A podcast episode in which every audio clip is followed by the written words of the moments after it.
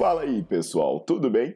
Bem-vindos ao Fitcast, Fitness com Cérebro. Eu sou Paulo Gentil, doutor em Ciências da Saúde, autor de best-sellers sobre emagrecimento, hipertrofia. Eu sou professor e pesquisador. Este canal foi feito especialmente para quem gosta de cuidar do corpo, mas não descuida da inteligência. Aqui a verdade é dita com evidências científicas, doa a quem doer. Não esqueçam de seguir o canal e divulgar. E também eu convido vocês para olhar os links na descrição do canal para ver as minhas aulas, meus livros e também me buscar nas redes sociais.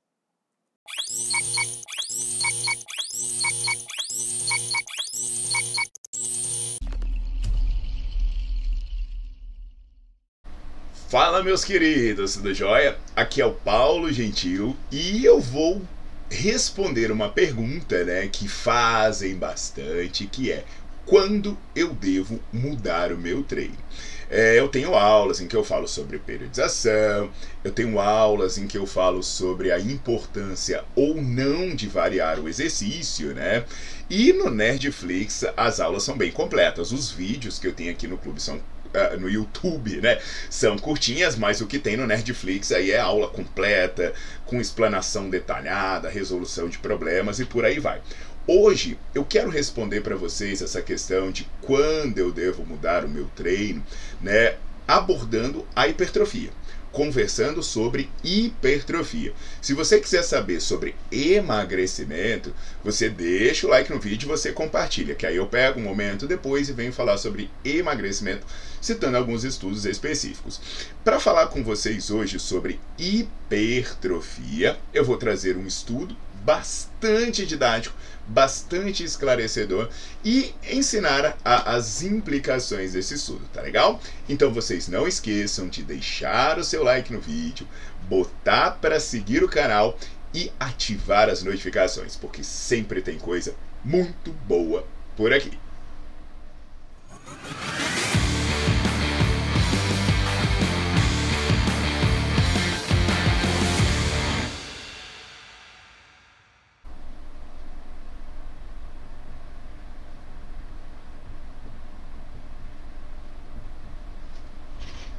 Então, galera, olha só. É, o que eu vou trazer aqui para vocês é a informação de como eu posso ter uma orientação do tempo que eu levo para estagnar os meus resultados, o que pode demandar uma mudança no meu treino, uma mudança na minha perspectiva. O estudo que eu vou ilustrar para vocês é, é o estudo do Baroni, é o grupo do Baroni, né? O Baroni é o primeiro autor, e ele foi publicado em 2013 e ele fez avaliações do tamanho do quadríceps ao longo de 12 semanas, avaliando o quadríceps a cada 4 semanas. E o que, que acontece né, de interessante? O Baroni, ele colocou esse pessoal para treinar. Então você imagina que aqui é a espessura muscular do quadríceps. E aqui é o tempo a cada quatro semanas eu tenho uma avaliação. Então, o que, que vai acontecer nesse gráfico aqui? Eu tenho uma avaliação no primeiro mês, eu tenho uma avaliação no segundo mês, oito semanas, e depois no terceiro mês. Então, aqui eu tenho a espessura muscular do meu quadríceps. Então era o mesmo treino, né? Prosseguindo aí, um, um dia extensão de joelho. Ah, eu tenho vídeos bem legais sobre cadeira extensora, sobre se faz ou se não faz, e também se você decidiu fazer, como ajustar o equipamento. Depois você confere aqui mesmo no YouTube. Então, beleza, né? O que que acontece, pessoal? Considerando, né, os valores iniciais, então imagina que eu, eu considero que ah, os valores iniciais estão aqui, como marco zero. Então, Baroni verificou que logo nas primeiras quatro semanas de treino, nas primeiras quatro semanas de treino, tá? É, vamos considerar aqui o reto femoral dessa galera. Então, vou ser mais claro: espessura de treino do reto, a espessura muscular do reto femoral. O reto femoral dessa galera cresceu 7,4%. A caceta, um mês cresceu pra caramba, né? Então, um mês de treino é. Tá legal. Quem começou a treinar sabe que o negócio é bonito, né? Só que aí, quando ele avaliou de novo, depois de oito semanas, o músculo continuou crescendo? Continuou, Paulo, mas é, se aqui era 7,4%, aqui foi sabe quanto? 10%. Então você repara, né, que do primeiro para o segundo mês o negócio já desacelerou um bocado, né? Deixa eu até fazer esse gráfico mais realista, né? Essa curva inclinada assim faz até vocês pensarem que o crescimento foi maior do que de fato ele foi. Legal.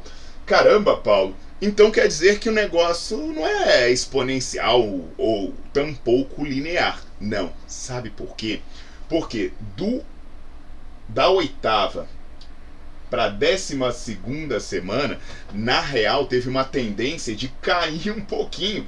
E esse último aqui foi 9,7%. Então você vai olhar e vai falar: caraca, Paulo, então na real, de dois para três meses o resultado piorou. Sim, é, eu estou falando do reto femoral. O vasto, né?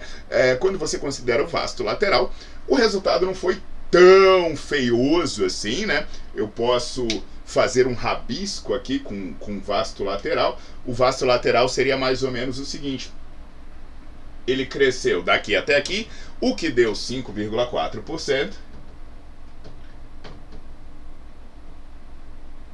Aí daqui até aqui ele cresceu um tiquinho, tiquinho, tiquinho mesmo, velho. Vasto lateral aqui ele já começou a estagnar, né? Porque aí ele já foi 6,5%. E daqui até aqui cresceu uma merreca, né? Uma merreca de 7%. Então, assim, independente né, dos cenários, você vê que do oitava, da oitava a décima segunda semana o resultado é muito baixo. Então, o que, que esse estudo sugere? Que alguma coisa acontece lá entre o primeiro e o segundo mês que o seu corpo começa a se acomodar. E aí eu lembro, né, que aí eu não publiquei, mas bicho, uma vez eu tive uma curiosidade, eu até falo disso, cara, vocês têm que muito assinar o Nerdflix. Porque se um bate-papo desse aqui de poucos minutos já ensina coisa pra caramba, imagino que são as 200 aulas que tem lá. Um dia, numa noite de insônia, eu treinava gente pra caceta, tinha dados no meu computador de centenas de pessoas, e eu tinha avaliações em diferentes momentos, né? Aí eu joguei essas avaliações da seguinte forma: sei lá, eu tinha avaliação feita depois de uma, duas, três, quatro, cinco, seis, sete, oito, nove, dez, onze, doze semanas de treino. E aí o que, que eu fiz? Eu saí jogando todos os resultados dessas avaliações numa tabela de dispersão e aí foi aparecendo pontinhos, sabe? Botando pontinho, pontinho, pontinho, pontinho, pontinho. Então, deixa eu só fazer essa numeração aqui para ficar mais fácil conversar com vocês. 3, 4, 5, 6, 7, 8, 9, 10, 11, 12. E aí eu saí jogando esses pontinhos, esses pontinhos. Aí tinha gente com resultado em tudo que é lugar. Aí quando eu tracei a linha nesses pontinhos, cara, eu descobri um negócio muito doido. Um negócio mais ou menos assim, ó. Que depois da sexta semana, a linha começava a se achatar. Então você percebe que eu descobri aqui algo muito parecido, porque foi entre a quarta e a oitava semana, a curva fez uma inflexão. Então parece que seis semanas é um tempo que você começa, precisa repensar a sua vida. Só que aí vem a questão que eu falo no Nerdflix. O que é repensar a sua vida? É mudar o exercício, é mudar o treino, é mudar a quantidade de repetições, é mudar a frequência semanal. Então isso justificaria a variação do treino, porque eu, eu digo para vocês que variação do treino não seria necessariamente você promover grandes mudanças, mas promover ajustes na sua rota. Por exemplo, quanto tempo você passa na academia sem aumentar a carga? Quanto tempo você passa na academia sem, sei lá, sem tentar fazer uma repetição a mais com a mesma carga que você pega? É claro que quando você é muito treinado, a progressão se torna mais lenta. Mas ainda assim, quando você corrige o seu treino, você revisa o seu treino, essa progressão pode continuar. Então, pessoal, presta atenção. Eu não estou querendo dizer que você precisa, até eu já falei de periodização aqui, eu tenho aulas no Netflix sobre periodização. Não é isso, você não prevê o que vai acontecer. Mas você precisa sentar periodicamente para pensar: será que eu não preciso melhorar nada? Será que eu não estou começando a aliviar demais no meu treino? Que muitas vezes a gente percebe que pode ser tanto uma questão fisiológica, as vias de resposta foram saturadas, elas precisam de estímulo mais intenso, quanto questão psicológica. Você aprende a treinar, você aprende a dar um migué, você aprende a se preservar, que seu corpo não é bobo. Tanto que o que, que acontece normalmente quando você faz um exercício diferente ou quando você vai treinar numa máquina diferente? Cara, o seu treino muda. Poxa, mas é o mesmo movimento, é são os mesmos grupamentos musculares, eu já estudei isso. Por que muda? Porque muda como o seu corpo não está acostumado, você não regula o teu migué naquilo. Aí você acaba colocando uma intensidade que você que ela é desconfortável.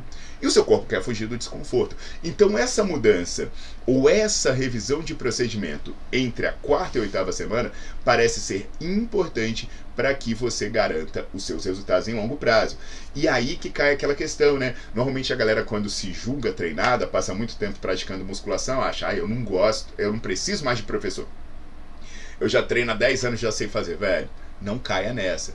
Porque o professor ou a pessoa que entende serve justamente para analisar de fora o que você está fazendo e dizer, ó, vamos fazer o seguinte, a sua amplitude já não está mais boa, a sua velocidade de movimento não está controlada, você está errando nos intervalos, você não está fadigando, dá para ver que você está se preservando, então a gente adota estratégia para você quebrar esse platô.